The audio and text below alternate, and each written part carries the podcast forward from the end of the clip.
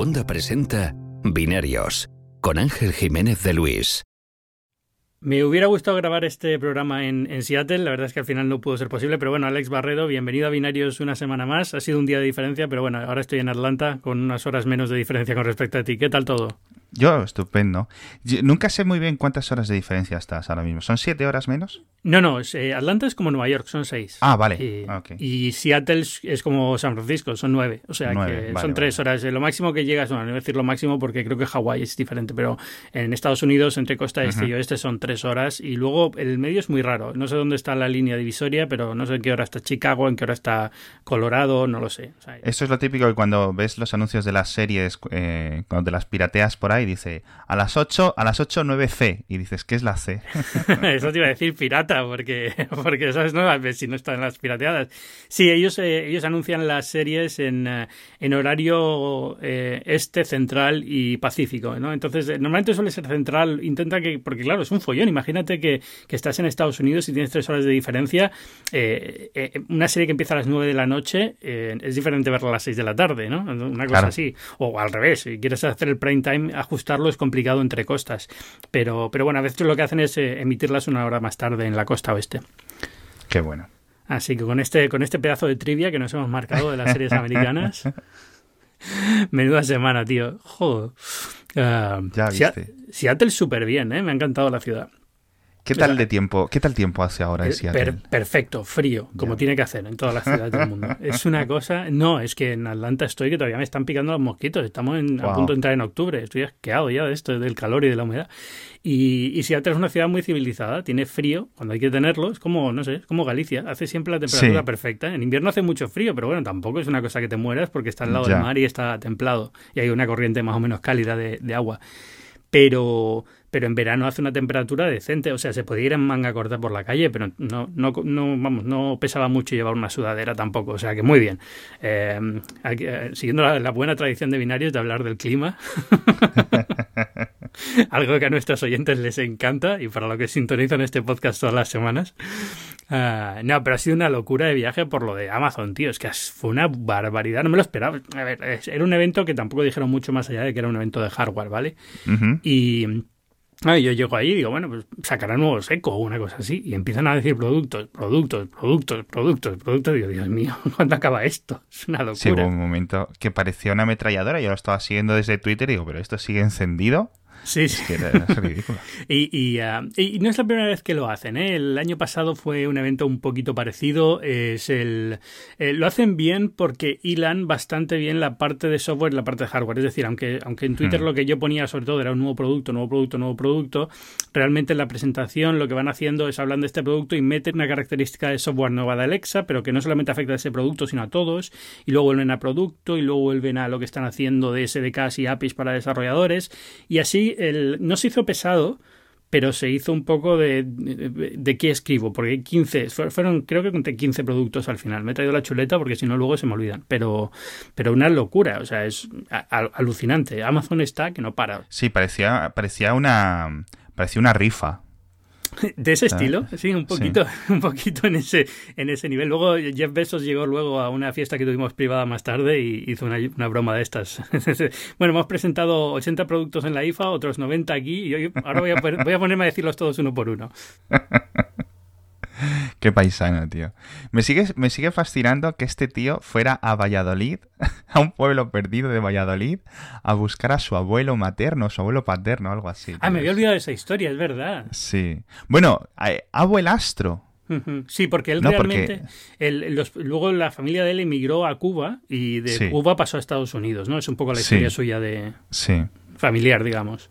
Eso es, pero que no es genéticamente de Valladolid, pero el, padrastro suyo era cubano descendiente de, de vallisoletanos, que me parece algo súper curioso, porque el pueblo este, donde nació el abuelo, es un pueblo de estos de Valladolid en los que hay cuatro casas, o sea que nadie para, claro. que, le, que, le, ponga las tres bolas estas gigantes que ha puesto en Seattle ahí en Valladolid. el HQ2, ese que iban a abrir en Nueva York. Eso que lo ponen en Valladolid. Uh, no, está, está, muy bien, ¿eh? Por cierto, la, eh, tenía muchísimas ganas de verlo. La última vez que estuve en Seattle fue hace siete años con un tema de Microsoft o una cosa así. Y y no había vuelto por la ciudad y he vuelto ahora y es que eh, Amazon ha colapsado Seattle, o sea, tienen todo el downtown de Seattle, es, eh, es un, el campus de Amazon, porque realmente tienen como cuarenta y tantos edificios por todo el centro y ahí es donde tienen todos los trabajadores, no están en un único sitio como el cuartel general de Apple o el de Google, sino que están como súper repartidos por todo el centro de, de Seattle. No, claro, si cuando estás en una ciudad gigante como Seattle dices, no me queda sitio aquí, necesito contratar 50.000 ingenieros en otras ciudades, o sea, es en plan, os habéis comido Seattle y tiene que ser lo que dices tú, claro. Sí, sí, sí, eh, alucinante. Pero bueno, también da vida a la ciudad, que, no es que no tuviera vida Seattle antes, tenía muchísima vida, pero como que le ha dado más gracia al, centro de Seattle y están construyendo un montón de torres de apartamentos y tal. A, ver, viniendo de Atlanta ha sido fantástico porque he vuelto a la civilización, he vuelto a caminar por la calle como una persona, viendo otras personas por la calle, no solamente animales y plantas. está muy bien. Ah, muy, muy chulo. Em, pero bueno, no sé, ¿te llamó algo la atención de lo que presentaron? Eh, me llamó la atención primero el estudio, el que es como un HomePod, porque es, es, un precio muy bueno. Mm. No sé si tiene esta especie que me parece lo mejor del HomePod. Bueno, lo mejor del HomePod para mí es eh, la calidad de sus, eh, de sus micrófonos. Es increíble. O sea, te detectan la voz, no hace falta que... Pero es genial, eh, con mucho ruido, con el, volumen muy alto. Y no sé si tiene esto del autoecualizador, que detecta un poco las paredes de tu habitación, el HomePod de Apple, y cambia un poco la orientación más o menos de, cómo emite, digamos, las ondas. No sé si esto lo tiene el, Eco Studio. No lo sé. Eh, nos hicieron una demo privada del producto, pero en, sitio cerrado y ya, digamos, ya puesto y preseleccionado todo y sonaba de maravilla, pero no sé hasta qué punto esto lo hace automático. A ver, eh, me imagino que es comparable. Comparable en calidad de sonido y comparable en funciones. A lo mejor no tiene esta específica, pero por ejemplo, puedes coger dos estudios y ponerlos en modo estéreo, que es algo que también permite hacer HomePod.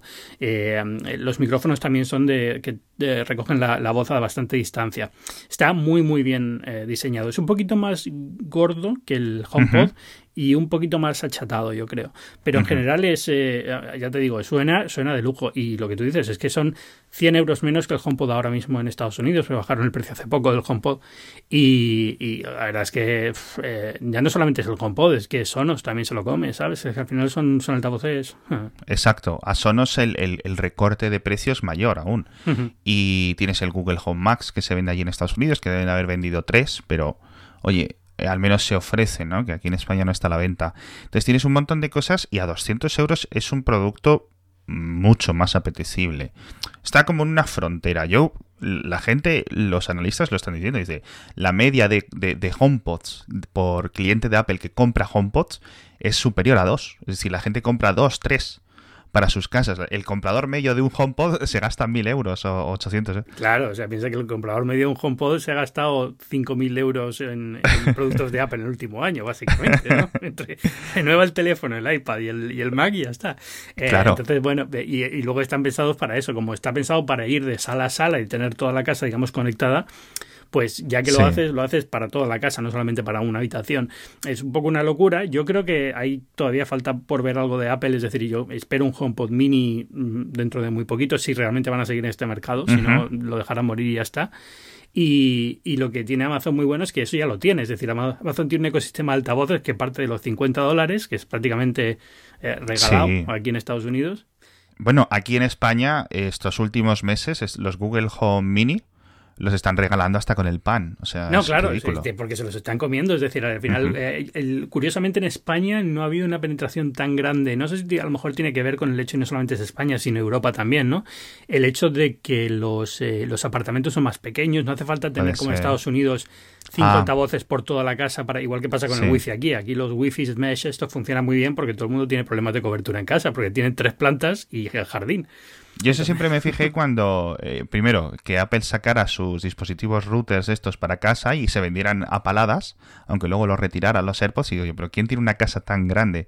Y luego cuando están los Aero y estos que anunciaron nuevos modelos, que se venden de tres, en tres, y yo digo, pero ¿para qué casa necesita tres repetidores? Eh, pues aquí, aquí muchísimas, y de hecho los Aero, por cierto, llegan ahora a España por fin, que no estaban todavía, había muchos routers mesh, pero justo los de Aero, que tenían muy buena fama, no no, no estaban todavía. Y nada, llegan ahora en, en otoño. Eh, pues, pues es eso, y yo creo que parte de la gracia es esa, ¿no? Que puedes poner muchísimos por toda la casa y aquí eso funciona mejor que, en Europa.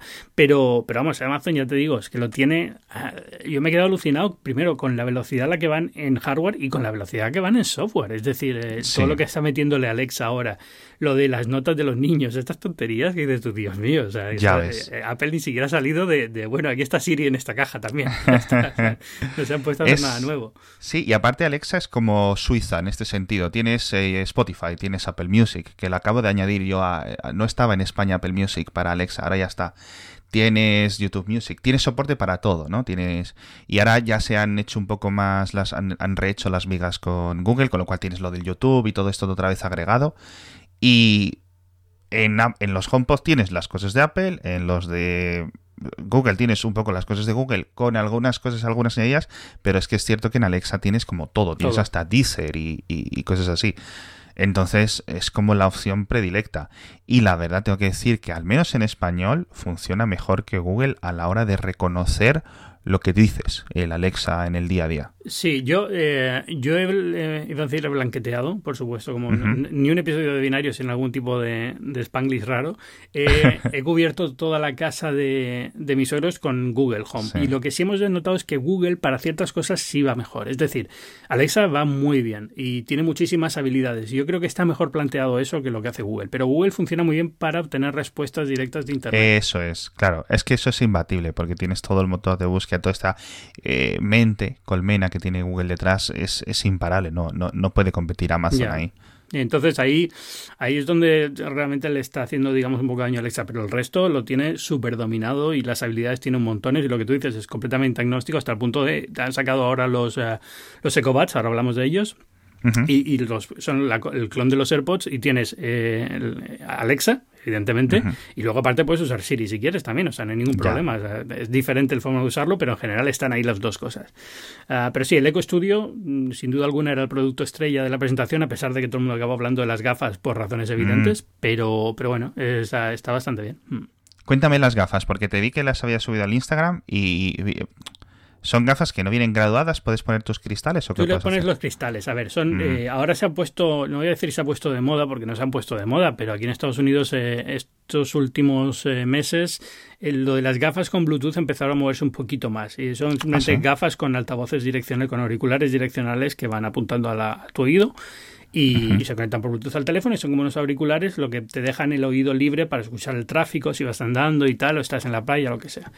Y entonces calidad musical no tiene una barbaridad pero para podcast para la radio para cosas como esta de Alexa y tal funcionan. Y eso es, esto es lo que son. Son unas gafas con un micrófono y unos auriculares y se conectan por Bluetooth al teléfono y tienes Alexa en las gafas. Pero es tan sencillo como eso. Luego es, solamente la montura. Luego, tú le pones el, eh, los cristales que quieras y se cargan pues con un USB y la dura, no sé si son 14 horas de uso, o sea, una barbaridad. Sí, a mí me parece un algo, yo creo que en cierto sentido más atractivo. Es, caro, son 180 dólares o algo así. Eh, pero, por ejemplo, comparado con los spectacles estos de, de, Snapchat. de Snapchat, hombre, les puedes sacar vídeos y puedes hacer las cosas propias que puedes hacer con esto.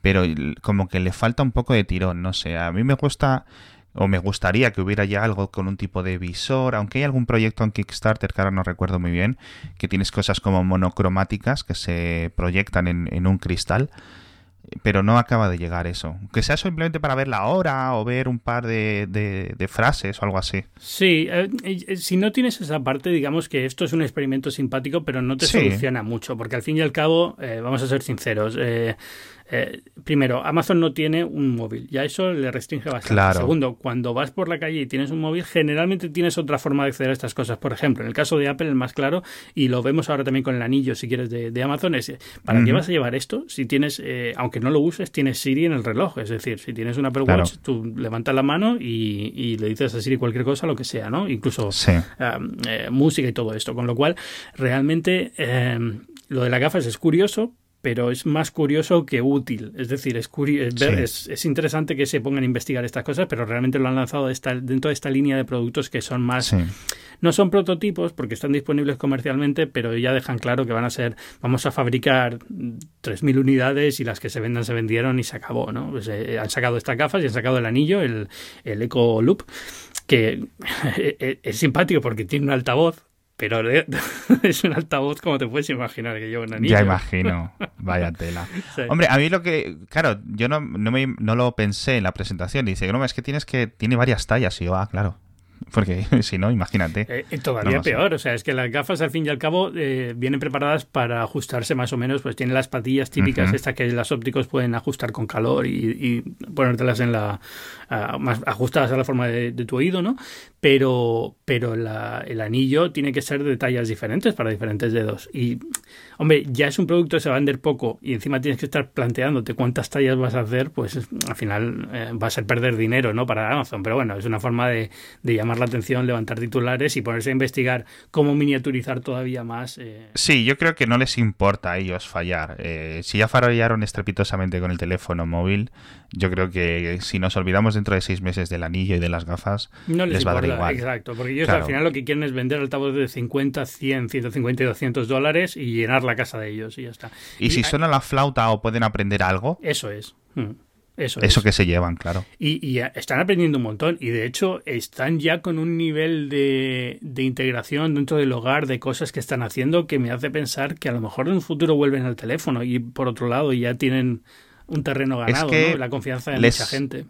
Les ha quedado un agujero muy grande con lo del teléfono. Y no es algo complicado. A ver, no es sencillo sacar una gama de teléfonos, pero eres Amazon, tienes eh, pues toda una potencia de tener una de las páginas web y uno de los escaparates más grandes, una de las marcas más potentes. Entonces, yo no te estoy diciendo que eh, hagan algo sencillo, ¿no? Pero quiero decir, si OnePlus es capaz de vender buenos teléfonos a un precio realmente no sé qué, que si no entiendo por qué Amazon no puede hacerlo.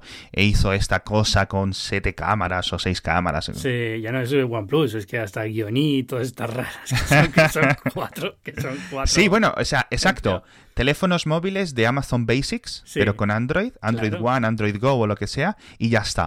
hasta luego. es que no cuesta nada. O sea, eh, yo es más porque yo tengo la sensación de que cuando vuelvan quieren volver a lo grande, quieren hacer algo decente, digamos, desde el principio, más que intentar ir por la gama baja y tal, pero, pero yo creo que salieron muy escaldados con eso. A ver, no son tontos y desde luego Bezos se le puede decir muchas cosas, pero listo un rato largo. Y, yo creo que es eso, está, está esperando un poco a ver cómo evoluciona todo y ver cuándo puede entrar y hacer más, eh, más, daño o quitar más mercado. A, Sin duda, y, y el hueco que ahora que, claro, te ponen el anillo, te ponen las gafas, pero el hueco de la muñeca, aunque sea para una pulsera de actividad tradicional con un Alexa, aunque tenga el mismo micrófono y el mismo altavoz que el anillo, que sea una cosa que, bueno, testimonial casi. Sí. Yo creo que esto a Amazon le podría venir muy bien, aunque sea simplemente como captura de datos y porque puede ser un gran regalo de Navidad. El Amazon Wrist, Band o lo que sea y puedes venderlo a 79,99 y estas navidades ya está, ya, ya, es el producto estrella. Sí, de, todas formas, producto estrella para navidades tienen todos los que quieran. O sea, solamente con lo que han lanzado en general tienen... Estoy mirando la chuleta ahora porque si no, no me acuerdo. Pero, pero vamos, eh, tienes de todo. Desde cámaras a sistemas de alarma, a hmm. altavoces con reloj, sin reloj, a yo qué sé, el router, a todo. Sí, porque los que se han quedado un poco atrás, o sea, incluso muy, muy atrás, es todo el tema de portal de Facebook. ¿Tú conoces a alguien en Estados Unidos que lo tenga, lo use o algo? No. No, eh, bueno, lanzaron la semana pasada actualización y tal, ¿no? El nuevo, la nueva unidad, pero eh, eh, no. O sea, lanzaron la televisión. el, modelo para poner en la televisión que te transforma la televisión en portal. Es muy avanzado técnicamente, tengo lo que he visto, la calidad de imagen es muy buena, pero no conozco a nadie que lo tenga ni que tenga intención de ponerlo. Y cuando dices que es de Facebook, ya la gente, mm, yo creo que cuando lo lanzaron no tanto, pero ahora ya la gente empieza a tener un poco el chip detrás de, la oreja de Facebook. Y es como, ah, Facebook. Ya, y no lo sé porque la idea es buena, eh, quiero decir, es sólida, un producto para hablar con gente sin mayor historias, todas estas ideas son sólidas, pero están solucionadas de mil formas diferentes. Claro. Al final, eh, ¿qué problema tienes hoy en día para hablar con otra persona con vídeo? Pues no es tan grave. O para ver una receta. Hay mil formas de ver una receta. Eh, con una tableta en la cocina, con el teléfono en la cocina, eh, con los altavoces, con los eco shows, todo esto. Entonces es un campo para competir un poco raro y aunque la idea que tienen es buena, sigue estando muy centrada en un tipo de uso muy concreto de familiar estadounidense. la forma en la que lo venden es como todo el mundo vive en casas en suburbios y, tiene que hablar con su familia que está muy lejos. Y, hombre, no es la forma en la que vive la mayoría del mundo, ¿no? Entonces es, complicado vender la idea afuera. Y, aparte de eso, ya Portal es simplemente el, tema de la privacidad. Facebook haga lo que haga y es un estigma que no se quita de encima. O sea, no hay forma de vender esto. Eh, creo, ¿eh? A lo mejor luego les va muy bien, pero no he visto a nadie que lo tenga y ya eso te hace pensar. Yo es que, claro, sigo no sé cuantísimos millones de estadounidenses y es que en, Twitter y no les veo hablar nunca jamás de Portal. No, y yo creo que la gente que lo tiene, empleados de Facebook, eh, los periodistas que tuvieron que probarlo y, a lo mejor alguien más, pero para de contar. O sea, la gracia de todo esto es que que, juegas con el efecto de redes. Es decir, si pones uno tú, tienes que poner uno a tus padres y a tus primos y a tus tal. al fin y al cabo es la forma en la que funciona, ¿no? Entonces, a lo mejor consiguen, si consiguen la masa crítica suficiente, sí que lo mueven, ¿no? Si suficientes empleados de Facebook lo tienen, pues ya sus familiares directos lo van a tener también. Pero yo creo que no están vendiendo ninguno. Yo creo que tienen que estar vendiendo muy, muy, muy poco, sí. No sé, ¿de Amazon alguna cosa más interesante que te llamó la atención? Técnicamente creo que pueden hacer algo muy interesante con lo de los EcoFlex y tienen esta API nueva como para añadirle como plugins, add-ons eh, a través de USB. ¿Vale? Que añades como Legos, eh, es decir, a través del enchufe inteligente. Creo que esto puede ser algo curioso. Y creo que había varios, varios eh, enchufes inteligentes con, con, Alexa o que soportaban Alexa y todo esto. Sí. Pero es una forma muy rápida de poner inteligente tu casa. Sí, no sé, no sé, cuántas cosas más van a poner en el Flex, pero, pero bueno, es simplemente es curioso. E, evidentemente no tiene calidad para música, es solamente para audio. Exacto, no, no. Pero bueno, pero es eh, por lo que cuesta y teniendo en cuenta que simplemente lo dejas en el enchufe y te olvidas, pues está bien, ¿no? Te, digamos que no, no, te cuesta. Y de hecho, si no le pones ningún accesorio, el USB te sirve como un USB para cargar el teléfono. Exacto. Cosa, con lo cual, bueno, mira. Sí. Tienes el enchufe y un USB por el morro, claro. Eso es. Está bien. Eh, me gustó mucho lo que hicieron con, con Sidewalk, esto, por lo menos no, lo que hicieron, lo que dicen que van a hacer con Sidewalk. Eh, más que nada porque viene a ser lo que Apple estaba pensando hacer con los tags o lo que se ha rumoreado que iba a hacer con los tags y no ha presentado todavía. No sé si lo van a presentar este año o el que viene, pero bueno, es más o menos la misma idea, ¿no? De, de una red eh, sindicada para buscar, para buscar objetos que tengan un, tag específico. Sí, y todo esto lo, lo, están poniendo en, en, las cámaras Ring, que estoy leyendo. Claro, aquí en España hay tres, pero en Estados Unidos yo entiendo que esto es hiper popular. Bueno, sí, y tiene una vertiente rara de vigilancia vecinal. Es decir, eh, ahora lo que hay es mucha polémica con las cámaras Ring estas, porque la gente las ha puesto a lo loco en las casas, ¿no? Entonces tú tienes tu timbre con cámara y no sé qué pero eh, las, eh, las comisarías de policía locales han empezado programas de, de, pedir a la gente que, que puedan acceder al vídeo de las cámaras para eh, resolver crímenes, eh, allanamientos de morada, todo este tipo de cosas, ¿no? Robos en casas y tal. Y, y entonces tiene ese punto de nos estamos convirtiendo todos en, en, el ojo que vigila toda la sociedad, ¿no? Es un poco extraño, es un poquito creepy.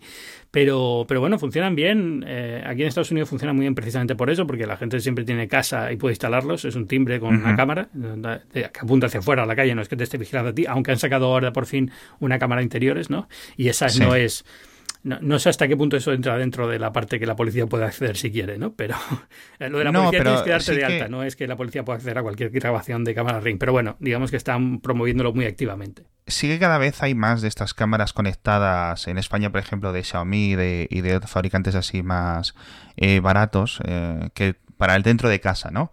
Pues para ver qué está haciendo tu mascota mientras estás en el trabajo, ¿no? El otro día no sé quién me comentaba hace tiempo, dice, no, yo lo tengo puesto, a las 3 llega mi hijo del instituto y yo estoy en el trabajo aún, porque en España vivimos así, con la conciliación eh, laboral familiar rara, y dice, y si está, y yo cojo a las 3, le miro, ¿Está con la PlayStation o está haciendo los deberes? y entonces es curioso. Y en Reddit, por ejemplo, si estoy leyendo muchos em, en los subreddits más de jóvenes, ¿no? Eh, estos chavales quejándose, ¿no? Y hablando mucho de las cámaras que les ponen los padres hmm. para vigilarles, eh, tanto en su cuarto como en el salón y cosas así. Y está proliferando bastante, al menos la sensación que tengo yo. Sí, una vez, eh, es la típica tontería que una vez empieces a instalar una y instalas 50, ¿no? Porque es como, bueno, pues ahora pongo una dentro de casa, ahora una en el garaje, ahora una afuera, ahora pongo las luces que se activan con movimiento para cuando vengo yo, pero también para que la cámara grabe automáticamente por la noche si alguien pasa por delante.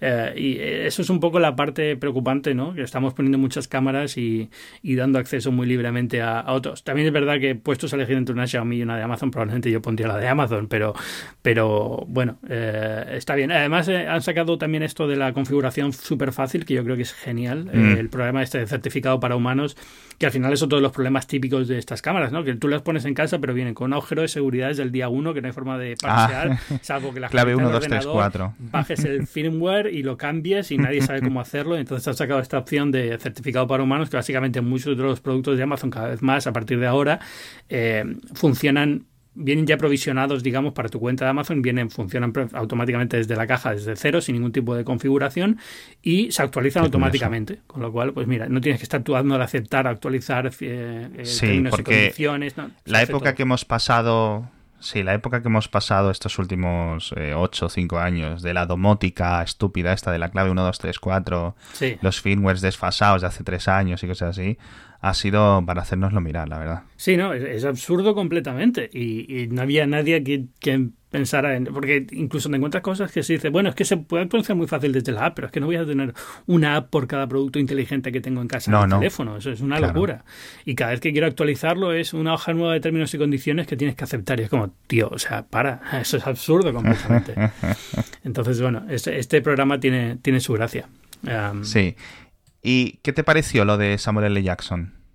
Bueno, eh, puede ser gracioso, ¿no? Es, a ver, 99 céntimos por poner la voz de un famoso está muy bien, porque al fin y al cabo es la típica cosa que vas a hacer antes de que tus amigos vengan a una cena para hacer la gracia y ya está. O sea, que es un dólar, eso es absurdo.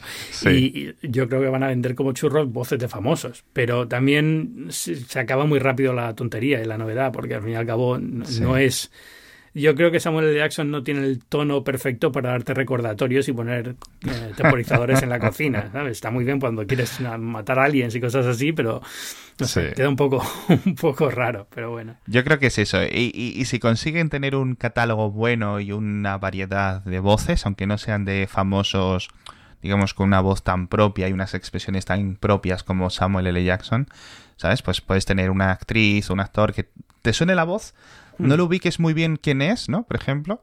Y, dices, oye, pues mira, es este, no es la voz de Alexa tradicional, ¿no? No hace falta que sea como los navegadores GPS de hace una década, con la voz de chiquito de la calzada, la voz de Darth Vader y cosas así. que me recuerda a ese boom que hubo de voces para navegadores GPS que era insufrible cuando ibas en el coche con chiquito de la calzada, todo el puñetero viaje y gira de que a los, a los a los tres kilómetros querías ya tirarte por un puente. Eh, yo no sé cómo será esto y, ni, casi diría que a lo mejor si lo que hacen es eso, lo que hacen es más o menos ir eh, modificando las voces para que haya más variedad, más entonaciones, más, eh, aunque no sean súper famosos, pero que sean mejores, ya vale. Porque hay algo que sí ha hecho Amazon que no ha hecho el resto, que es Alexa es, es femenina y es claramente femenina y es una mujer, digamos, en el, en el imaginario colectivo de Amazon, Alexa es una asistente virtual femenina.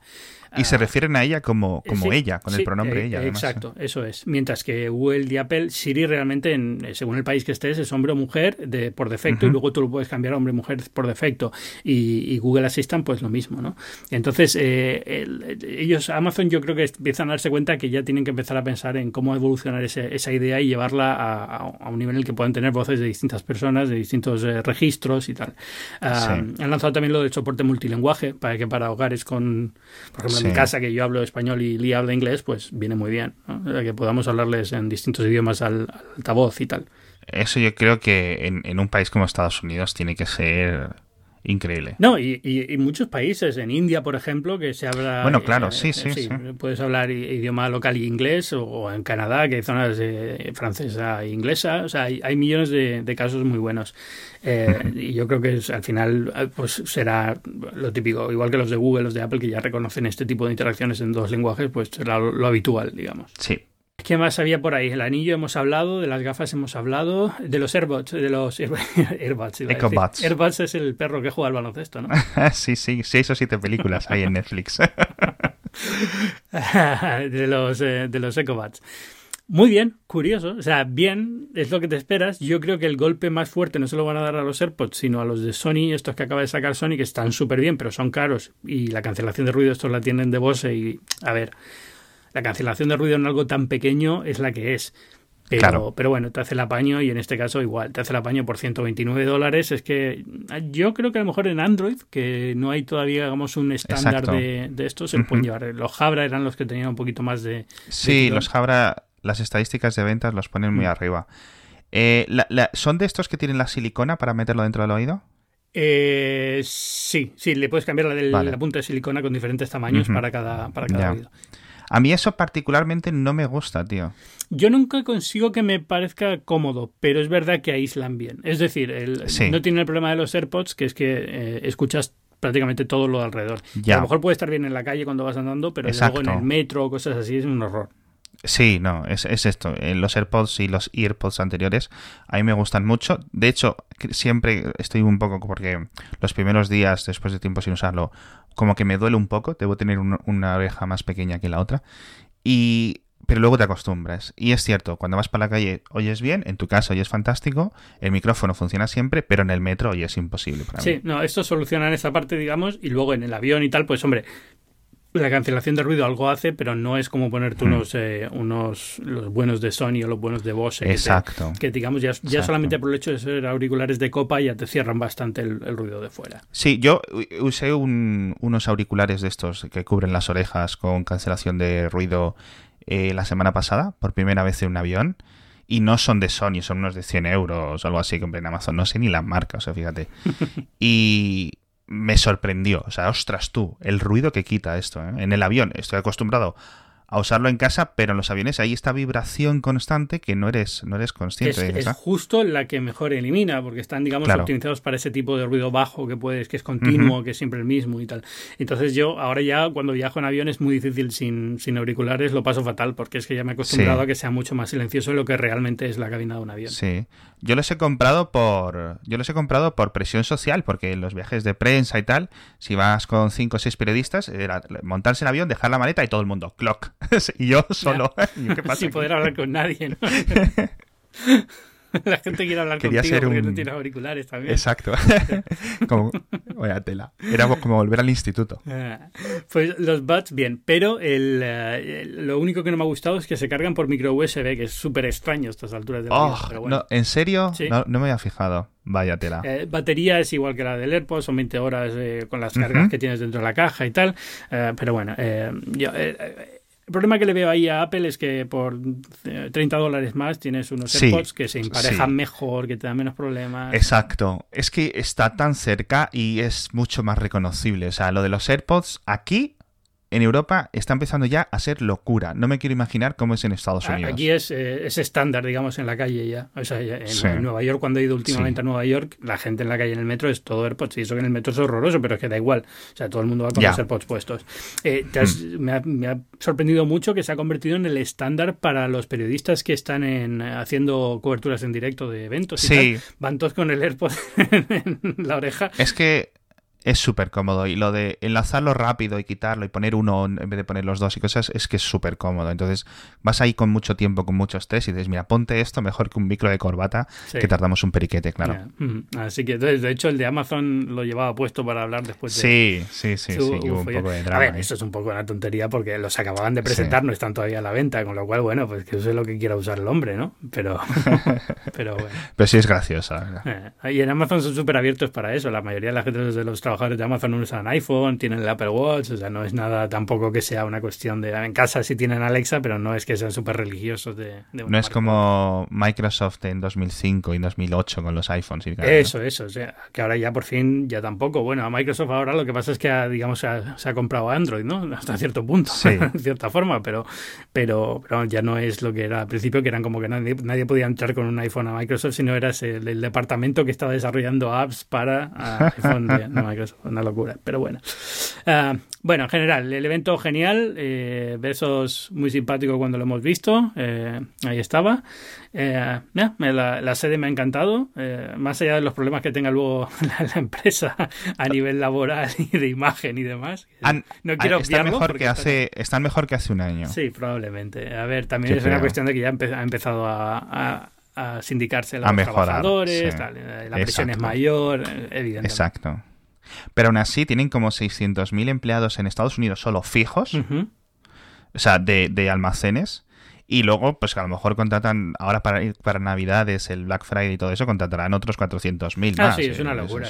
Los centros logísticos, de todas formas, son como empresas muy aparte. Es decir, Amazon, la Amazon que conocemos de cara al público es la más la Amazon comercial, digamos. La parte de logística es una parte aparte y la parte de AWS también es una cosa aparte. La de web y tal es una parte aparte. Con lo cual es es, como sí, es la misma empresa, evidentemente, pero, pero como que no, no está en el mismo registro, digamos.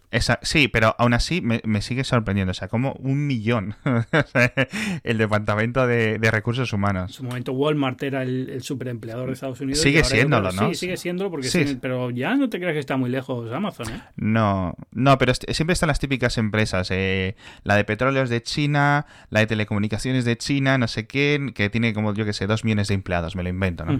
y, es en plan, pero más allá de eso, y yo no veo a Amazon frenando como para no llegar a dos millones en algún momento del futuro. No, y a lo mejor si lo frena es porque está metiéndose en temas de robótica, logística automatizada y tal, porque si no sería, sería que crecer, siguen creciendo, con lo cual, eh, o, que les paren el crecimiento con algún tipo de de decisión gubernamental, ¿no? Pero... Sí, o sindical o algo así. Mira, estuve en los grandes almacenes de Amazon, el de San Fernando, aquí en Madrid. Te puedes apuntar a hacer visitas y estaba petado de gente, de clientes. Yo pensaba que iba a ir solo en plan, uff, hoy viene un friki, tío. Y, es como visitas del colegio. Estaba llenísimo de gente. como cuando iba a visitar la Coca-Cola. Justo. Y eh, esta planta es grande, no es tan grande como a lo mejor las que están en Estados Unidos, pero es muy grande. Pero está cero automatizada. La de Barcelona, no sé cuál, tienen como 4 o 5 en España. Una de Barcelona sí la tienen muy robotizada. Sí. Esta no, esta es completamente en plan... Eh, camas de estas eléctricas de rodillos para pasar las cajas de un lado a otro y ya está. El resto todo una marabunta de empleados constante moviendo, y viniendo de paquetes. no, porque las automatizadas tienen estos robots raros que van como por el suelo y suben buscan las, las estanterías que tienen los estos y van con la estantería completa hasta el trabajador que estás esperando y ya tú coges el producto de ahí, lo metes en la caja y lo llevas, ¿no? Esas son las robotizadas, digamos, que tienen. Pero no sabía que la de San Fernando no era así. Yo pensaba que ya las estaba más o menos construyendo todas así. Pues yo creo que es que las tienen que hacer de base así para que les salgan. Yo no sé si les sale eh, eh, mm. muy rentable modificarlas, convertirlas. Entiendo que a partir de cierta escala sí. Pero claro, tú tienes aquí cosas en tres pisos o en cuatro pisos de almacén. Es decir, eh, que puedes, un empleado que esté abajo tiene que subirse, le dice la máquina, ¿no? Tienen como una especie de, de, tableta, por decirlo así. Y le dice, tienes que coger estos dispositivos y los, estos, estos em, cacharros, ¿no? Estas cosas, estos paquetitos. Y no se los organizan por pedido, se los organiza por los que estén más cerca dentro. Está todo como muy optimizado sí, está, todo súper optimizado. Digamos, el paso siguiente robótico es simplemente que el, en vez de el trabajador ir a la estantería, tienen robots que llevan la estantería que necesita el trabajador en ese momento a, su puesto de trabajo. Entonces eh, tú te, despreocupas de caminar por el almacén, sino que eh, te viene la estantería con el producto y tú lo coges de esa estantería, se va a la estantería, viene la siguiente estantería, lo coges de ahí. Claro. Entonces es muy curioso porque tienen como unos carritos y van esos y van escaneando. Este, pum, está en tal sitio, en el. Es todo como un puzzle gigante, ¿no? De donde tienen que ir. Y luego lo más curioso, y, yo no lo entendía, es que cuando llegan las entregas, que ellos tienen que colocarlo eh, o reponerlo en sus estanterías mientras alguien los pide, pueden dejarlo en cualquier sitio. Hmm. No, no, no, o sea, pueden poner las cosas en, en, las primeras que encuentren. Es curiosísimo, tío. No hace falta, no les dice el algoritmo, ponlo aquí, ponlo acá, no sé qué. No sé si luego lo recolocan o algo así, pero eso es lo que más me sorprendió, porque pensé que eso sería lo, que más se optimiza. Y simplemente yo creo que tienen tantas cosas que siempre vas a, ver, a tener un producto cercano del que tengas que pedir, de esos eh, tres o cuatro pedidos que estés, digamos, eh, seleccionando a la vez para enviarlos. Muy curioso, muy curioso. Y la gente que empaqueta, pero una velocidad, tío.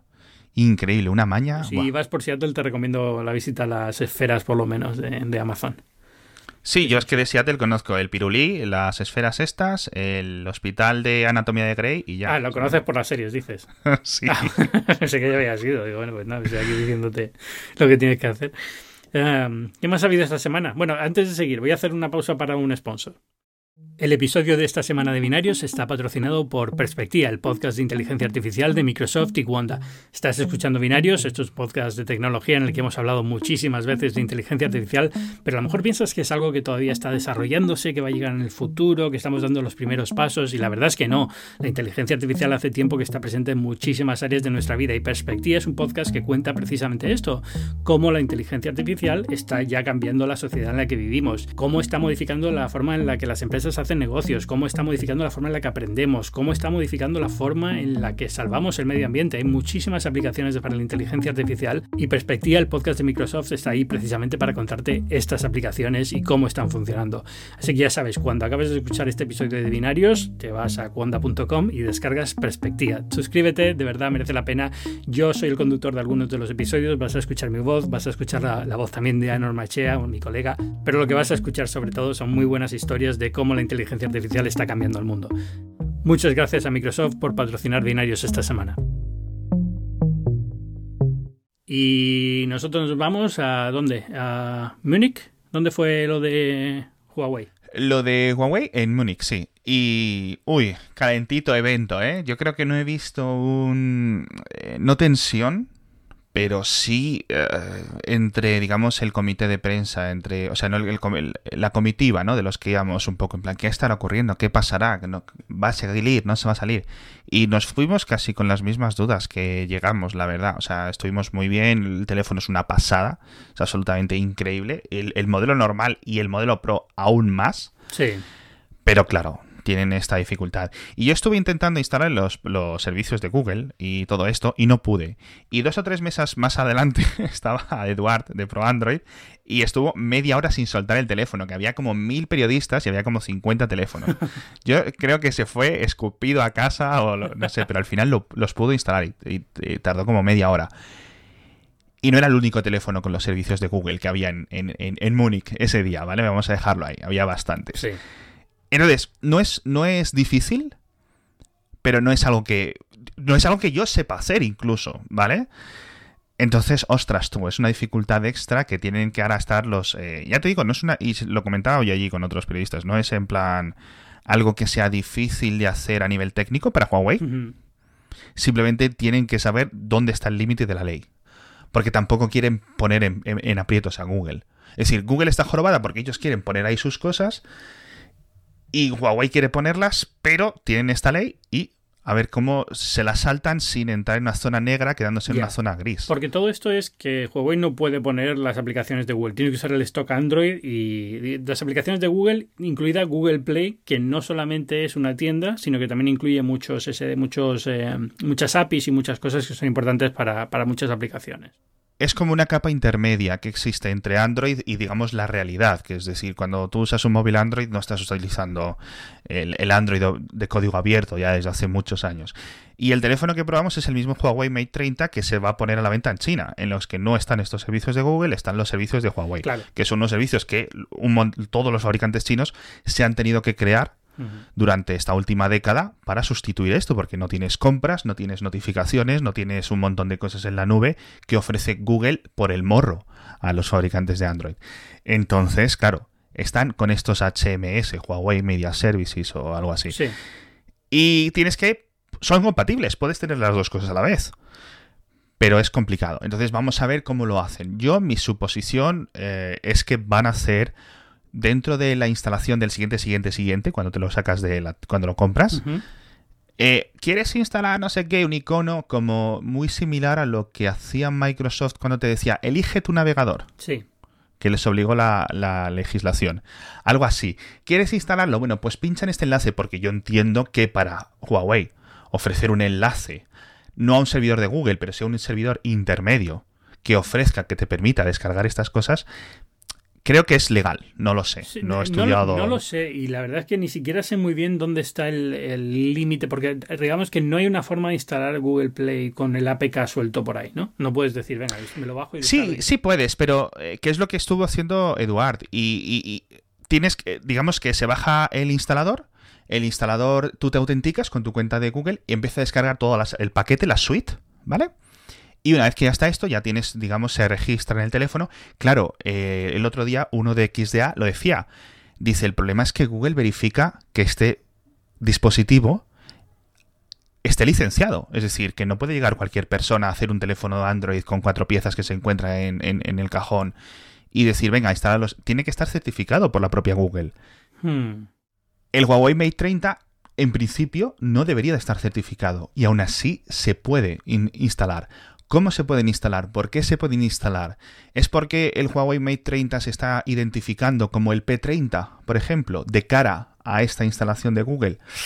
No lo sé, pero este chico de XDA, que tiene un nombre indio que ahora mismo no, me atrevo a pronunciar, eh, decía esto. Decía, dice, si cambias la, clave de la firma, Google Play Services al instalarlo te da error. Si la dejas tal y como viene, permite y no sabe esa clave de la firma porque es un, hash, una, serie de una cadena de números y letras, a qué se refiere. No sabe si es eh, un identificador u otro. Pero Google lo tiene, digamos, eh, en una whitelist. En la lista, exacto, permitido. Este, este, este, teléfono puede recibir Google Play. exacto. Google va a cambiar esto dentro de 15 días, dentro de un mes, dentro de 6 meses, porque le obligue la ley o porque se den cuenta que tienen esto abierto.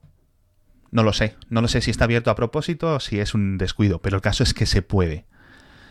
Ahora, si no se puede, si esto cambia, sí que se dificulta un montón, porque entonces sí que tendrías que ir a abrir, eh, y espero no confundirme, temas del bootloader y todo eso que eh, matan el dispositivo a nivel de ventas. La gente no va a hacer. No, lo va a hacer. ¿eh? Y aunque lo hagas muy simple, metes un, digamos, un paso de, inseguridad, ¿no? Que nunca sabes si te estás bajando el instalador correcto, que te va a instalar esto, te va a instalar otra cosa. Es, muy complicado. La verdad es que es... Eh, eh, y me cuesta no ver que esto afecte a las ventas del... Sí, tiene, tiene que afectar. O sea, tiene, están creciendo mucho en, China. A nivel de las ventas. Todo, de hecho, están como en un equilibrio porque están subiendo tanto las ventas en China que las que del resto del mundo se compensan un poco. Sí. Pero en cuanto lleguen a los dispositivos, vale, el, Mate 30 va a vender 10 millones, 15 millones, va a vender mucho. Pero en cuanto lleguen eh, los de gama media, gama baja, que tiene que renovar Huawei en algún momento, porque los tiene todos como en barbecho esperando ahí a la salida a ver qué ocurre con esto, van a llegar, van a llegar con el mismo problema. Ya. Y ahí sí Entonces, ¿qué van a hacer? un problema gordo. Claro, y bueno, luego dice, no, es que tenemos la licencia completa de ARM, con lo cual los chips pueden ir mejorando los próximos, a medio plazo, por decirlo así, pero no sé si, por ejemplo, cuando ARM saque una cosa fantástica dentro de tres años, unos núcleos, van a poder decir, oye, pues los adaptamos para los Kirin mil no sé cuántos, ¿no? No lo sé, no lo sé, es que son tantas variables y, oye, tío, eh, a mí no me gusta porque Huawei son terminales fantásticos, eh, para mí superiores a los Samsung, sin ningún tipo de duda, lo mejor que Samsung tiene en el mercado ahora, y me da mucha pena no poder comprarlos por una decisión que a mis ojos es totalmente política. Pero a los tuyos y a los de todo el mundo es una decisión completamente política. Eh, también es verdad que se puede solucionar de la misma forma que se ha complicado, es decir, que el mes que viene puede estar todo solucionado y no ha habido ningún problema y, vuelven a esta situación un poco rara en el que Estados Unidos no se metía. Lo único que es verdad que ellos no compran teléfonos de Huawei para servicios de gobierno y esas cosas, pero bueno, sí, se les pone una multa como se hizo con ZTE, aunque sea 10 veces más grande y ya está. Huawei la paga. o la paga, el, la paga Pekín o quien haga falta, pero vamos, no hay problema. Ah, no, sé qué va a pasar, pero bueno, me da pena por eso, porque al final del teléfono se ha hablado de esto y no del teléfono en sí, que yo creo que también, eh, en parte por, por esto y en parte también porque sabía, se sabía lo que venía desde hace, no sé, meses, ¿no? O sea, no, tampoco que fuera una sorpresa en cuanto a, especificaciones, con lo cual... Yo iba con la duda que no sabía cómo iba a llegar, no sabía si iban a ir en plan, mira, nosotros te lo vendemos. Nosotros, luego ya veremos, ya nos apañaremos con, a nivel legal. O que no lo iban a sacar. Mi, principal suposición eh, era que directamente se iba a quedar como teléfono para China. Hmm. Y ya está. Iban a cambiar el temporal. Si en 2020 la, la, cosa cambia, pues lo sacan. Porque eh, el Huawei P30 es completamente legal y, el Mate 20 de hace un año y no hay tanta diferencia entre ellos. Entonces, si quieres un Huawei de gama alta, tienes opciones. Hmm no es el Mate 30, no es esta cosa, el Mate 30 Pro, con estas cosas tan chulas, etcétera, que no tiene botones en los laterales, por ejemplo, y funciona súper bien. ¿Te acuerdas hace unos años cuando empezaron a llegar los teléfonos móviles con estas pantallas curvas que tenían los falsos positivos y en cuanto los cogías empezaban a no sé qué? eh, funciona increíble esto. O sea, ya eh, descarta completamente cuando lo estás agarrando, eh, subes el volumen tocando en el lateral, pero como en unos sitios fantasmas, tiene como un feedback áptico de estos. Sí. Y es muy suave, es muy sencillo, no es una cosa que te vaya a cambiar la vida, pero oye, está ahí. Y yo creo que va en el paso de que eh, aparte de que tiene el sensor de huellas debajo de la pantalla y todo eso, a los móviles sin ningún tipo de botones, que es el primer paso para los móviles sin ningún tipo de agujeros. O yo creo que van a llegar de la mano. En algún momento vamos a llegar a ver eh, teléfonos completamente ya que se cargan inalámbrico y no tienen ni un solo conexión exacto. sí yo creo que eh, una, una, carga inalámbrica que se amorre no hay como una sanguijuela para que no quede como o sea no tan suave como el Apple Watch que se puede salir del, del cargador eh, porque claro, un cargador de cable está muy chulo, lo puedes mover y no se suelta, ¿no? Más que un QI de un, un, chi de estos que lo pones encima. Entonces, algo que lo que se agarre, que le haga de cargador, yo creo que y se acaba. Ni Lightning, ni USB-C, ni historia. La única, la única problema que veo ahí es el eh, que se soluciona, imagino, como todo en esta vida, ¿no? Pero es el que todavía hace falta para ciertas cosas de. Exacto, para transferir archivos y eso, ¿no? Y, de software y de resetear, ah, en caso de problemas y tal, pues tener una conexión física a veces ayuda.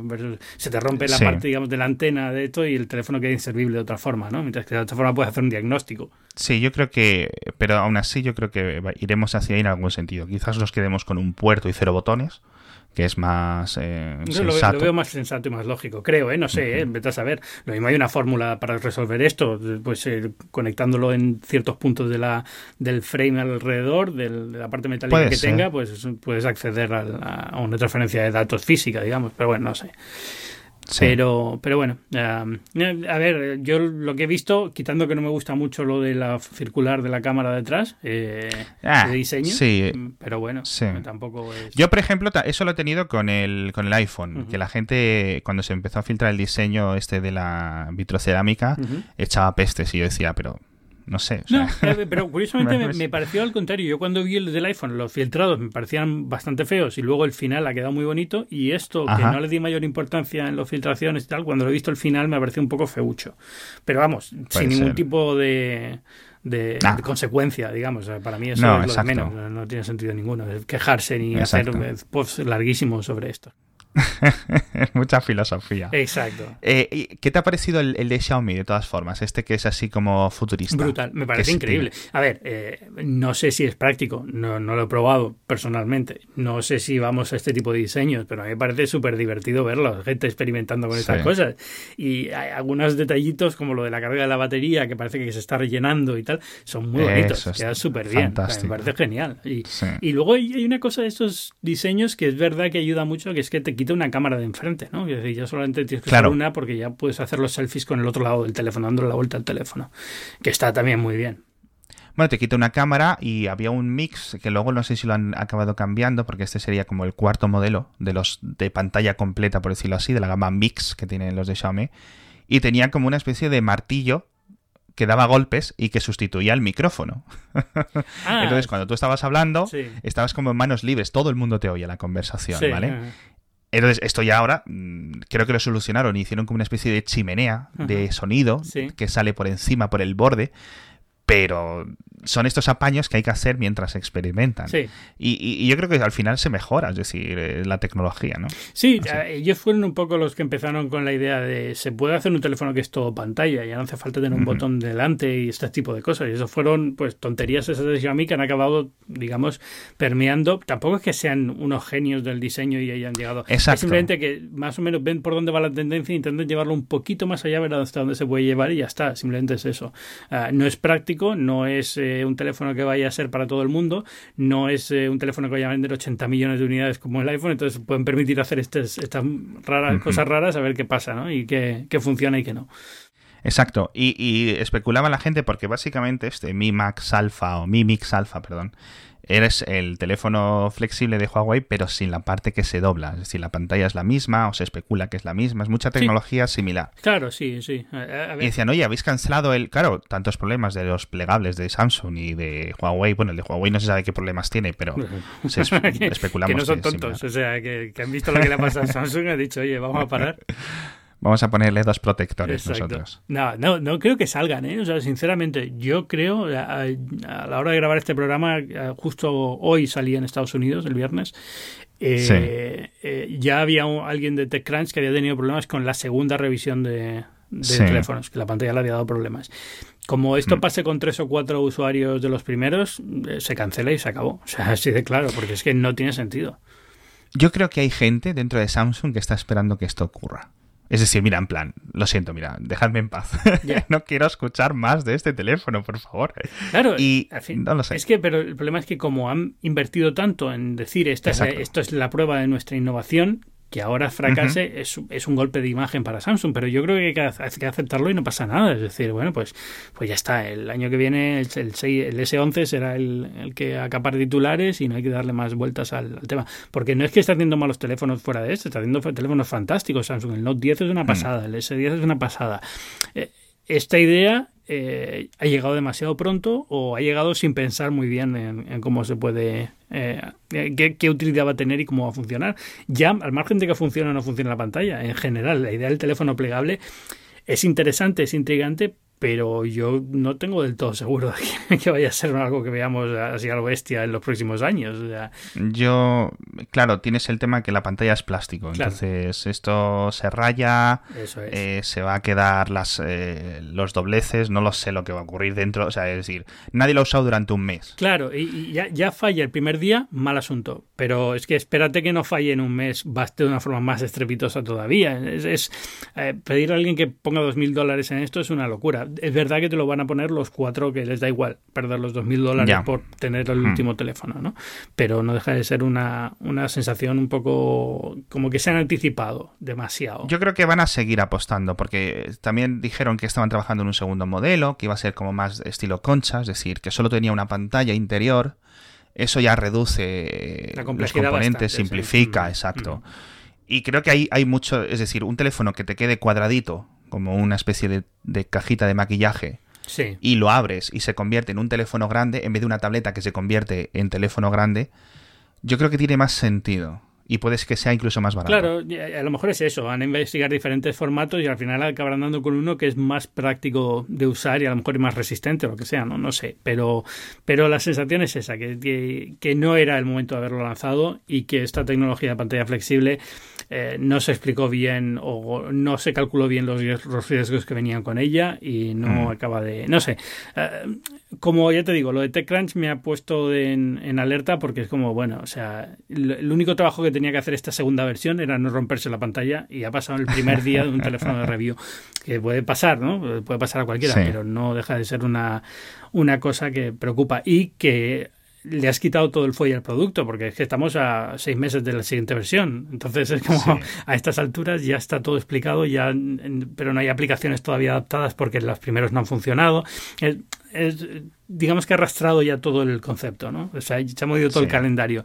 Entonces es eso. Eh, no veo a Google especialmente preocupada más allá del soporte que dieron en su día para aplicaciones, para ventanas en Android que se, digamos, se, se expanden cuando se abre el teléfono no tienen ningún modelo de referencia a ellos, no se les ve haciendo nada especial para sacarle partido a estas pantallas, con lo cual van a tener que ser los fabricantes los que lo hagan. Mm, hay algo ahí que no me acaba de encajar en, en, esto. Y yo creo que, que todo este follón Google lo está aprovechando para lanzar píxeles bien hechos, decentes y decir esto es el futuro, ya está. Sí, porque el, el Pixel es, es incluso demasiado conservador. Sí, pero yo, creo que, pero yo creo que a propósito, es decir... Eh, sí, sí, claro, claro, claro. Lo que están haciendo es un poco decir, mira, sabemos lo que la gente quiere en un teléfono y no son cosas muy complicadas y es esto. Sí. Sí, que es lo que ha hecho Apple, o sea, eh, con el, el iPhone 11. baterías, cámaras, eh, ya está. Sí, bueno, pero Apple tiene una cosa, que es que tiene que hacer 70 eh, millones de teléfonos. Es decir, que al final es, no, no, no, experimenta, no tiene un teléfono con el que experimente y uno con el que no. El Pro puedes decir que, pero al fin y al cabo también lo venden en cantidades brutales, con lo cual no pueden hacer tonterías, no pueden hacer una pantalla flexible, porque tiene que asegurarse de que esto funciona, que escala, que pueden hacer millones de ellas a un coste eh, decente y entonces es cuando pueden permitirse a lo mejor poner un iPhone, pero antes no. Entonces, no sé, yo creo que Google es... Eh, eh, ningún fabricante ha dicho nada de Pixel todavía, pero no creo que tarden mucho en decir esto no es justo. O sea, no es, no es, no eran las condiciones que firmamos hace cinco años de, con Google de cómo queríamos que fuera la relación con los partners. Yo creo que al final las ventas tampoco preocupan mucho del, del Pixel. No, no, son, son muy bajitas, porque son teléfonos caros, pero, pero ya empiezan a ser teléfonos eh, considerados, que antes tampoco era. Exacto, sí, han cogido mucho nombre, mucho nombre. Incluso, eh, no sé si tanto como los Nexus entre la población general, que en dos, tres años, gracias, oye, me han hablado de este móvil que es barato y es bueno y tal. Em, pero lo de la cámara sí que ha sido, se han puesto un poco hegemónicos en cierto sentido. Sí es cierto que en, en, en nuestra burbuja, en la burbuja de gente que toca 15 móviles al año. Pero esa burbuja importa, porque es una, eh, el mensaje acaba permeando. Es decir, si tú tienes a todos los bloggers, de repente el teléfono de referencia en Android es el Pixel, y es el Pixel, es el Pixel, todo eso acaba permeando y se acaba, se acaba notando. Y el resto, eh, a lo mejor estaba destacando por hacer un esfuerzo sobrehumano durante un par de años, pero no puede mantenerlo, ¿no? Entonces es eh, que es un poco lo que le veo que le está pasando a OnePlus ahora, ¿no? Que después de tantos años siendo, digamos, el terminal de referencia en cuanto a prestaciones, precio y tal, este año pues han llegado un poco justito, justito. Y... Yo creo que sí, han, han subido demasiado. Claro. No sé si subiría menos. Es una posición complicada. No pueden estar vendiendo móviles de 500 euros siempre, pero pero es que eh, es, como lo veas, es una carrera, es un maratón, pero tienes que decidir y eso es tu forma de actuar. Y eh, yo creo que lo que han hecho es una carrera, entonces durante muchos años han tenido teléfonos muy buenos, pero no es sostenible y ahora tienen que empezar a, buscar la forma de, ser sostenibles y entonces ya pierden el atractivo que les daban no ser sostenibles, ¿no? ¿Entiendes? Es un poco complicado la, situación en la que están y no creo que la vayan a resolver fácil. Y, eh, Pixel ha jugado a otro juego que yo creo que al final acabará dando mejor resultado, que es vamos a hacer teléfonos que la gente considere estándar de referencia, de calidad y aunque sean un poco caros al principio, a la larga es lo que nos va a mantener. Eh, Eso es justo lo que está diciendo porque son caros, son muy caros, Y no sé si me gustaría, creo que sería el, gran golpe de efecto, el gran enroque hay que se puede marcar los de Google, que es que saquen el 4, el 4XL y el 4A. Si sacan el 4A directamente ahora, el mes que viene, ¡guau! Ahí yo creo que sí se desequilibra un poco eh, las compras navideñas de muchas personas. Puede ser, sobre todo si la cámara es como el 3A, con respecto al 3 esa misma cámara y tal, pero te pones a pensar, ¿de dónde recortan entonces? Ya, bueno, el procesador, un 700, un no sé qué. Eh, ya, pero según el procesador, la cámara depende mucho del procesador. Es verdad que pueden hacerlo, pero no, no sé. Al final es. Eh, no, no creo que lo hagan. Y creo que seguirán la misma historia. Se sacarán el, el 4 y unos meses más adelante es el 4A o a lo mejor saquen el 4 y ya no saquen el 4A porque el 3A fue un poco un experimento a ver cómo funciona el tema del precio y demás, ¿no? Porque, Puede ser. Porque luego es lo mismo, o sea, volvemos a lo de siempre, que hablamos todos de ellos, que está muy bien, que el precio era bueno el 2.3A, pero al final en ventas son pocas porque en Estados Unidos el mercado es mayoritariamente iPhone y muy ligado a la operadora que te va a vender lo que quiere venderte en ese momento y, fuera de Estados Unidos, eh, que, se, que compren teléfonos de 600, 700 euros, no todo el mundo lo hace, no todos los países funciona y son muy poquitos. Entonces es Europa cuatro países, América Latina cuatro países y ya está. No, no hay más. Sí, o sea, las ventas de teléfonos de gama alta o gama ultra alta, o sea, es eh, lo que dices tú, Estados Unidos, Japón, Australia ya. Y, en esos sitios, o sea, a lo mejor Japón es un buen territorio para conquistar para, para Google, ¿eh? A lo mejor ahí podría funcionar bien. No lo sé, no lo sé. Es un país tan raro, esta gente, eh, los de Japón, que nunca sabes por dónde te van a salir. ¿Te acuerdas que estuvimos eh, cinco años diciendo, ah, el iPhone aquí se va a comer los mocos? Bueno, no sé qué, yo no sé qué decía eso, pero vamos, eh, yo, no. estuvimos, en general, un plural. No, no, pero es que eso me hizo mucha gracia. Me acuerdo del artículo este de, de Brian Chen, de, en su momento escribía en Wired, ahora escribe en New York Times, creo, que, que era como el, iPhone no funciona en Japón y esto es el porqué. Y, y, todos los japoneses diciendo, no, no, el iPhone funciona de maravilla, lo está comprando todo el mundo. Y se tuvo que comer el artículo, o sea, así de claro. Es como vas con la idea preconcebida y al final no, no funciona así, ¿no? Pero siempre el iPhone funciona muy bien, yo creo que no desde el principio, pero en cuanto llegó a SoftBank o uno de estos grandes. Exacto, e, era un tema de, operadores y de cambio de, de, cambio de generación, de que la gente tuviera que readaptarse ¿no? estos ciclos.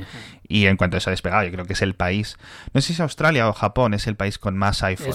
bueno, era Japón, no sé si es, Australia, pero en su momento era Japón, tenía un 70% de penetración, una cosa rara ridículo. Teniendo en cuenta el poco, decir, el poco caso que Apple le hace a Japón. Imagino que le hace caso y no nos enteramos, ¿no? Pero, pero en general siempre estamos pensando Apple y China, Apple y China, Apple y China, y a lo mejor hacen cosas en Japón, no lo sé.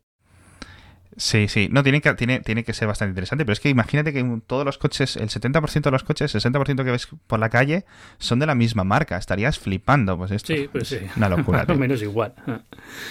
Uh, pero bueno, no sé si queda algo más. Y te, decía ir a hablar de, de, del de WeWork, pero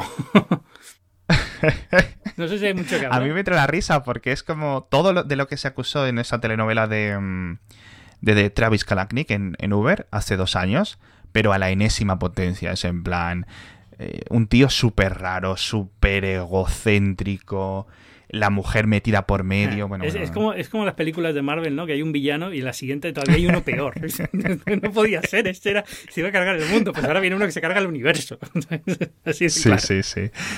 Sí. Y, y, y, tú dices, pero ¿tiene competencia esta compañía? Y dices, sí, tiene competencia. Y, y, tienen, y están en beneficios. Y dices tú, joder, quiero decir, es muy difícil perder dinero en alquilar oficinas. Pues, a ver, eh, eh, eh es, esto entra dentro de la, de la gracia de todo esto, ¿no? Es decir, es, ¿cómo es una compañía tan mal gestionada, tan poco pensada, tan... Em, tanto chanchullo detrás? ¿Por qué están alquilándole oficinas al dueño, al CEO de la compañía que se las ha comprado personalmente por otro lado con otra compañía? ¿no? Es un poco como, ¿qué inversor ha metido dinero aquí sin darse cuenta de que esto era una, una locura? ¿no? O sea, ahora, ahora, quiero decir, ahora todos somos expertos, ¿no? Imagino que en, su momento no era tan fácil de verlo, pero, pero lo ves cuando han sacado el prospecto de salir a bolsa, que ahora evidentemente la salida la han cancelado, pero ves lo que habían hecho y es, esta, esta, está loca. O sea, ¿quién mete dinero en esta empresa? ¿no? a mí lo que me fascina es que ellos se sigan considerando todo esto de empresa tecnológica y, yo digo, hombre... A ver, esta, esta, es una batalla que empezó hace mucho tiempo. Eh, recuerda de Groupon, por ejemplo. ¿Era Groupon una empresa tecnológica? Pues era una empresa que vendía cupones, tío. O sea, es que al final es, eh, no, hay, cosa más analógica en la vida que cupones de descuento. Pero... ¿Es tecnológico? Bueno, eh, si el centro de la empresa está en torno al software de análisis de datos de los clientes y tal, pues a lo mejor puedes considerarlo así, ¿no? al final, no sé, iba a decir... Eh, eh, estoy buscando ejemplos de empresas que puedan ser consideradas tecnológicas a pesar de que el, negocio que tiene es muy físico, ¿no? Pues Square, que vende eh, terminales puntos de venta para las tiendas. Pues. La, propia Uber, yo creo que es un buen ejemplo. Es. decir, vale, tienes la aplicación, tienes estos algoritmos que deciden al taxista, no sé qué, no sé cuánto, pero al fin y al cabo eres una empresa de logística. Sí, eso es. hay más. Entonces, ¿qué es una empresa tecnológica y que no al final es, eh, yo creo que es un, en Silicon Valley es algo que está un poco perdido. Básicamente, en Silicon si eres, de, si eres de la zona de San Francisco, te puedes considerar tecnológica, aunque seas una peluquería. Y, si estás en Texas, pues no. Eh, es como yo lo veo, básicamente. Pero, pero en este caso, sí, sí. Yo, yo creo que podrías. Yo la consideraría como tecnológica eh, sin ningún problema. Eh, que fuera revolucionaria, como él decía, tampoco, porque bueno, al cabo oficinas para alquilar toda la vida la ha sabido, ¿no? Eh, y ahora lo que pasa es que hay más gente interesada en este tipo de negocio que antes y entonces el mercado ha subido mucho y hay un mercado que permite hacer cosas de segmentación que antes no se podían hacer, porque antes era alquilabas una oficina compartida y ya está, y ahora puedes alquilar una, eh, un grupo para un grupo de gente concreta para una oficina muy pequeñita que van a tener dentro del grupo de, oficinas compartidas, lo que sea, o sistemas de gestión de de llamadas y de centralitas y demás, cosas así, pero en general... Hay un valor, hay un, ofrece un valor muy importante porque... Mm, eh, por ejemplo, lo que hacía Airbnb. Airbnb, de nuevo, podemos meterla, es tecnológica o simplemente están haciendo intermediarios ¿no? de, de compra-venta mm. de, de, habitaciones o de viviendas, etcétera. Pero en, en, el propio S1, en el documento de salir a bolsa, creo que el 40% de sus ingresos provenían de empresas que pagan a esta gente, es decir, subcontratan la gestión de las oficinas completamente. O sea, pum, y ala, y, les van a querer poner servicios de recursos humanos. Es decir, igual que subcontratas la, a una DECO o alguna así, los, trabajadores, es directamente ya, pum. O sea, no quiero ni saber ni esta gente, ni cuándo viene, ni a dónde va, ni nada. Simplemente es una solución de llave en mano. Yo, cada vez que tengo un nuevo trabajador, tú le solucionas la parte de logística donde se sienta y tal, y yo me desentiendo de esta, de esta parte del negocio ya que entiendo que es muy complicado, es como el, los Amazon Web Services, pero para las oficinas, ¿no? Es decir, no tengo que tener mi propio centro de datos con lo rollo que es montarte tus propias historias, simplemente le doy dos clics en un panel de administración y tengo un millón de teras para, para mis cosas. Claro, es que es una revolución. Claro, y, dentro de eso yo puedo entender que la idea de crecimiento sea similar a una empresa tecnológica, porque ya entonces empiezas a abrirte a, bueno, es que a lo mejor el día de mañana ellos van a gestionar todos eh, los salarios, toda la parte de seguros médicos, toda la parte de, digamos, del trabajador, lo pueden intentar, digamos, llevárselo, ya porque ya tienen la parte de, aquí se sienta el trabajador, ¿no? Entonces se pueden llevar toda esa parte de recursos humanos, poco a poco se lo van comiendo, digamos. Pero, eh, pero no sé, o sea, al final eh, nos estamos yendo del tema porque lo gracioso de esto es que el, CEO es un crápula y, ya. Le han pillado, iba a decir le han pillado, pero es que, es que lo más gracioso de esto es que se sabía, o sea, que no es, la vida que lleva este hombre era muy pública, estaba todo el día sacando fotos en el jet privado, yéndose a Israel, a no sé qué, a no sé cuánto. Sí. no, no, es que fuera un secreto, es la típica cosa que, que no, importaba hasta que gente que quería meter dinero y se preocupaba más por estas cosas empezó a mirar. Claro. Pero a mí lo de que tenía la, a la mujer ahí metida como de subalterna, de mano derecha, mano de hierro incluso, y que les han tenido que echar a los dos porque si se quedaba ella es como si no Claro, ¿no? Bueno, y es que, eh, y aparte de eso, la típica cosa que ha pasado en Silicon Valley en los últimos años, que es que los, eh, eh, mm. el efecto Zuckerberg, ¿no? Que los, los fundadores cada vez cuando entran inversores ceden menos poder, ceden acciones, ceden lo que quieran, pero siempre se mantienen acciones con votos especiales y tal para no perder el poder. Que bueno, lo puedo entender, o sea, sinceramente como fundador lo puedo entender perfectamente. Pero te, digamos que a la larga, cuando, cuando son cinco veces, eh, veces VCs, eh, que eh, gente de capital riesgo, que más o menos los tratas de tú a tú en, en, una reunión, pues bueno, puede pasar. Pero cuando te vas a una empresa pública que va a invertir en ti cualquier persona de cualquier parte del mundo, empieza a ser una proposición un poco diferente, ¿no? Ah, sí. Yo no sé mucho de esto, pero creo que sí fue un movimiento en respuesta al poder exagerado que tenían los inversores eh, con las empresas. Es decir, que empezó en, antes de lo de Mark Zuckerberg. Es decir, cuando Mark Zuckerberg le dicen tú cuídate mucho con los tipos de votos, estamos hablando de 2004, 2005. Es decir, ya eran las cosas de antes, el de Flickr, el de eh, toda la web 2.0 y toda esta gente que venían quemados. Claro, no, no, esto, esto, vino de, ese momento, de ese momento de la web 2.0 que mucha gente salió quemada y de hecho recuerda, no solamente, mm. claro, no solamente Zuckerberg, es un caso muy claro porque hemos visto la película, ¿no? Pero, pero en el, eh, los de Google también hicieron clases A y clases C de acciones, ¿no? Al final es un, es un tema que, digamos, Silicon Valley aprendió rápido en la primera, eh, la primera, la resaca de la .com original, ¿no? Que fue como, bueno, es que hemos perdido completamente el poder al, al ir abriendo, digamos, la inversión a cualquiera, hemos perdido completamente el poder sobre la compañía y al final ¿qué pasa? Que el, CEO, digamos que no tiene poder porque cada vez que quiere hacer algo, el, board le, dice que no. Exacto. no tienes que irte más, más allá de, la propia Apple. Es decir, Steve Jobs, con tipo de boteos, con clases A y clases B, hubiera hecho lo que hubiera querido en los 90. Exacto. Entonces, bueno, eh, bueno, bueno, es. Eh, eh, nunca hay un, es un equilibrio, con lo cual nunca hay una respuesta, cada uno lo verá de una forma u otra, según el tipo de compañía, el tipo de fundador puede darse una u otra. En este caso yo creo que era bastante claro que esto no era una buena idea. Este tío no... Y que, y que hay, como, hay como un exceso de capital, es decir, no es normal que haya un cañón de millones eh, de billones, que sea de billions, que, que invierte en todo. Se invierte en todo y, cifras altísimas. Bueno, yo y también te digo una cosa. Ha desvirtuado todo. si invierten en Cuanda, yo digo que está muy bien. O sea, así de claro. todo es donde, donde caiga el dinero, ¿no? Pero, pero sí, es una locura. Eh, pero también parte de esto es el problema de SoftBank. Es decir, ¿por qué, esta, por qué SoftBank mete 7.000 millones en, en WeWork? Sabiendo cómo funciona. O sea, ¿a quién se le ocurre? O sea, es, es, un poco una locura, ¿no? Pero es como, bueno, pero es que es una compañía que tiene mucho nombre, nuestro fondo de inversión quiere ser muy rompedor y tiene que tener una, imagen pública de, de, que está tomando riesgos en sitios clave que pueden ser muy grandes, entonces tiene que, digamos, se autoconvencen de que tienen que hacer la inversión a pesar de que, de que no es lógica por los beneficios que tiene la compañía, por las previsiones que tiene para el futuro. También piensa que esto se hicieron cosas muy locas, esto de los We Live, ¿no? Que iban a sacar, ¿no? Además de WeWork, que era como los edificios compartidos, eh, dormitorios, que la verdad es que tiene su sentido. En Estados Unidos hay muchísimos edificios que están funcionando en este, con esta idea, ¿no? De, servicios compartidos entre todos los, eh, entre todos los habitantes del edificio, vecinos. todos los vecinos, perdón, no me salía la palabra. Eh, y cada vez son más y cada vez empieza a ser una tendencia mucho mayor, ¿no? Aquí en Estados Unidos los edificios modernos que se está construyendo en grandes ciudades generalmente ya tienen gimnasio, tienen eh, lavandería común, tienen un bar, tienen una zona que puedes alquilar para para fiestas, que todo esto tampoco, a lo mejor todo el mundo dice, bueno, mi edificio también, ¿no? pero estamos hablando de un nivel un poquito diferente. Tienen servicios de catering, tienen catas de vino organizadas. Yo estuve viendo en Nueva York cuando me, wow. que me, que me mudé, eh, estuvimos viendo un servicio de estos que era un edificio de estos full service y tenía, tenía desayuno por las mañanas en la, zona común de biblioteca de todo el edificio. Entonces te bajabas ahí, tenías tu croissant y tu café y tal. Es un poco como vivir en un colegio mayor o algo así. Esa es un poco la idea, ¿no? Es un poco la, vivir en, el, en, la residencia universitaria, pero para adultos. Entonces, eh, y cada vez empiezan a, digamos que hay una puja por ver quién tiene la cosa más loca, ¿no? Entonces, a lo mejor uno tiene un simulador de golf y el otro tiene, eh, pues... un arcade. sí, cosas así de ese estilo, pues eh, no, de hecho el arcade no es tan poco común. En Nueva York varios de los nuevos tenían, tenían una sala de arcade con sus maquinitas recreativas y tal. O sea, eh, es, es un poco una, una, zona para tocar música, una cancha de baloncesto dentro del edificio que podías alquilar.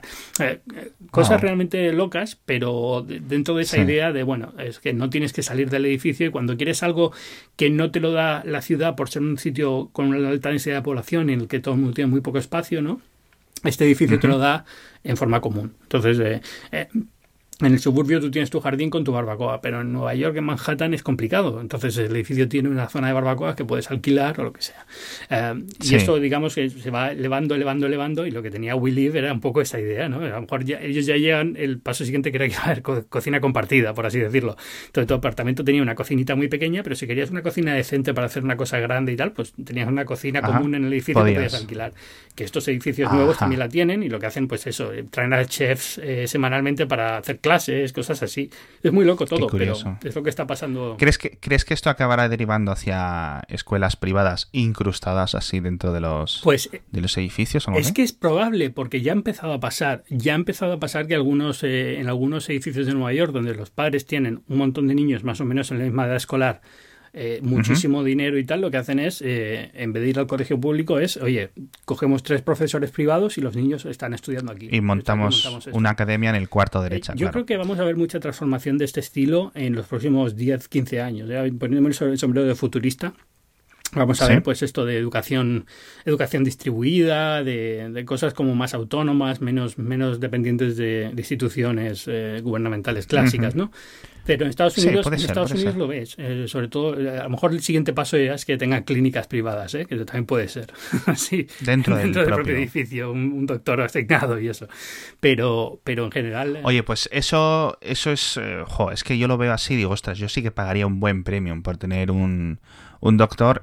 O sea, por ejemplo, yo tengo el ambulatorio cerca eh, pero tenerlo en el piso arriba, ostras. Ya, exacto. es, otro nivel, ¿no? No, pero por ejemplo, lo del, colegio tiene sentido. A ver, muchos edificios en Manhattan tienen guardería, porque sí que es verdad que en algunas zonas, algunos barrios, y hombre, no son solamente para los del edificio, digamos que están, están adheridos al edificio, pero gente de edificios colindantes también la utilizan, ¿no?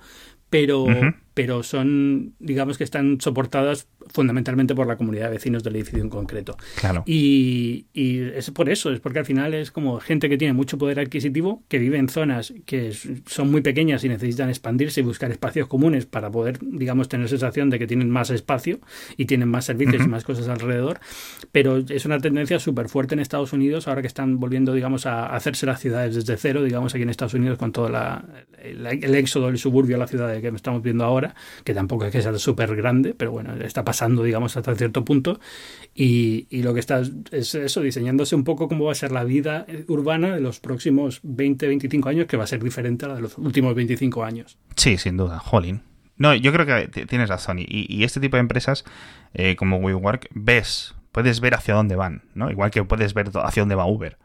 Ahora, no sabes si Uber vale 10.000 millones o vale 50.000 mil millones. Claro, ahí está la cosa. Es decir, eh, esto que propone WeWork es interesante, es el futuro. Pues sí, en cierto modo también es el pasado, pero bueno, entiendo por dónde va hacia el futuro, ¿no?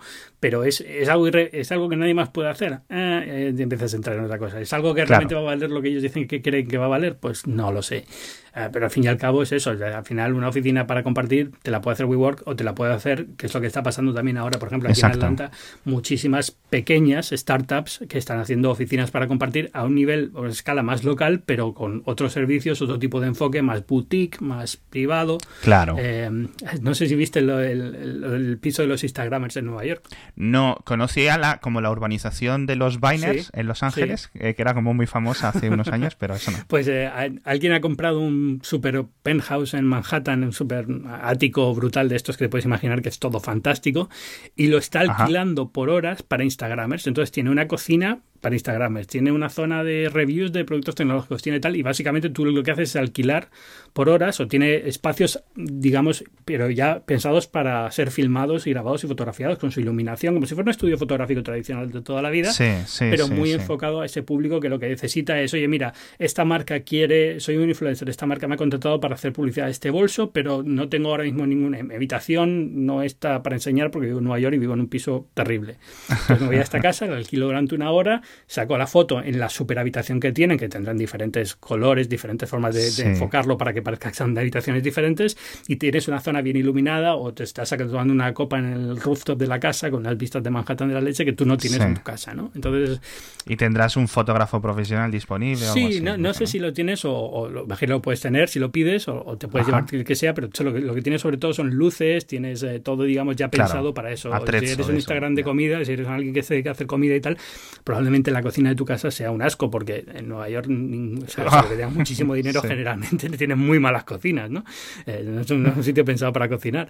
Y, entonces, bueno, aquí lo que tienes es eso, tienes una super cocina de chef de lujo, y entonces ahí haces tu platito, te grabas con las cinco cámaras cenitales que tendrán alrededor y te llevas tu vídeo preparado para poner, publicar en Instagram y ya está. Madre mía. Siempre me he arrepentido de, de haber metido a podcaster en vez de a youtuber de comida. Ya, pero ¿qué, vamos a hacer? oportunidad perdidísima. somos feos no tenemos otra opción, tío. yo también he intentado meterme a youtuber y es que no puedo, porque cada vez que salgo me, quiero editar todo el vídeo. Eso es una locura. Pero, pero bueno. Ah, en fin, bueno, creo que se nos, ha ido un poco, pero que muy bien que, que han largado al CEO de WeWork. Sí, la verdad es que sí.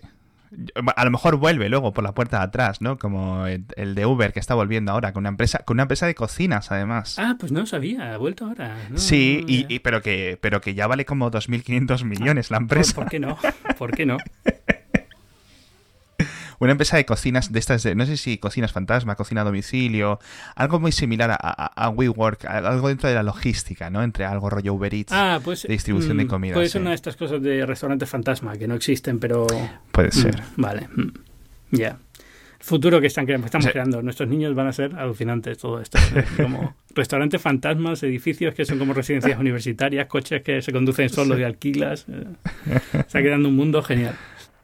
Estupendísimo. Bueno, Alex, eh, Alex Barredo, muchas gracias por venir a Binarios esta semana. Eh, te muchas gracias a ti, Entonces te presenté al principio del episodio, porque ya últimamente es que hasta me olvido de eso. Eh, pero la gente te conoce. Alex Barredo, sí, yo creo. imprescindible la newsletter Mixio, el podcast también diario Mixio, otros podcasts de Cuonda.com, como Kernel, como Elon. no sé, ¿qué más? ¿Qué más? Cupertino, lo que se ven ahora, sorpresa. Y, interrogante que se puede venir. Y, ya está. encantado de estar aquí, de verdad. No sé cuántas veces he venido ya, espero tener el récord. Bueno, tienes, no sé si el récord, pero desde luego tienes la distinción de haber sido el primer invitado que llegó a Binarios. el, primer programa de Binarios fue contigo. O sea que ya solamente por eso. Eso es. Sí. No, ya sabes, cuando alguien se acerque me vuelves a invitar para volver a subir la clasificación. De acuerdo, lo haremos así. Pues muchas gracias. A ti.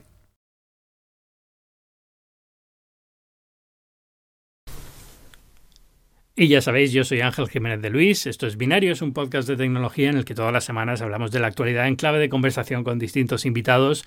Esta semana Alex Barredo, ya lo habéis escuchado, pero bueno, cada semana vamos cambiando.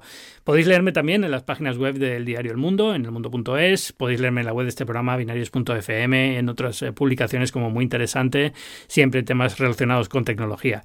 Y Binarios forma parte de Cuonda, que es una comunidad de podcasts independientes en español. Tenemos muchísimos podcasts de todo tipo, de ciencia, de tecnología, de política, de deporte.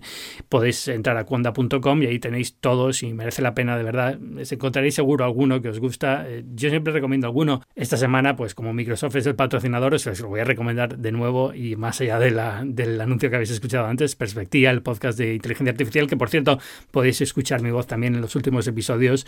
Es un podcast fantástico sobre cómo la inteligencia artificial está cambiando nuestra forma de vida. Así que sabéis, cuonda.com y ahí dentro de cuonda.com tenéis muchos podcasts, perspectivas, el que os recomiendo esta semana. Descargarlos, suscribiros, de verdad os va a gustar. Nos escuchamos la semana que viene. Adiós.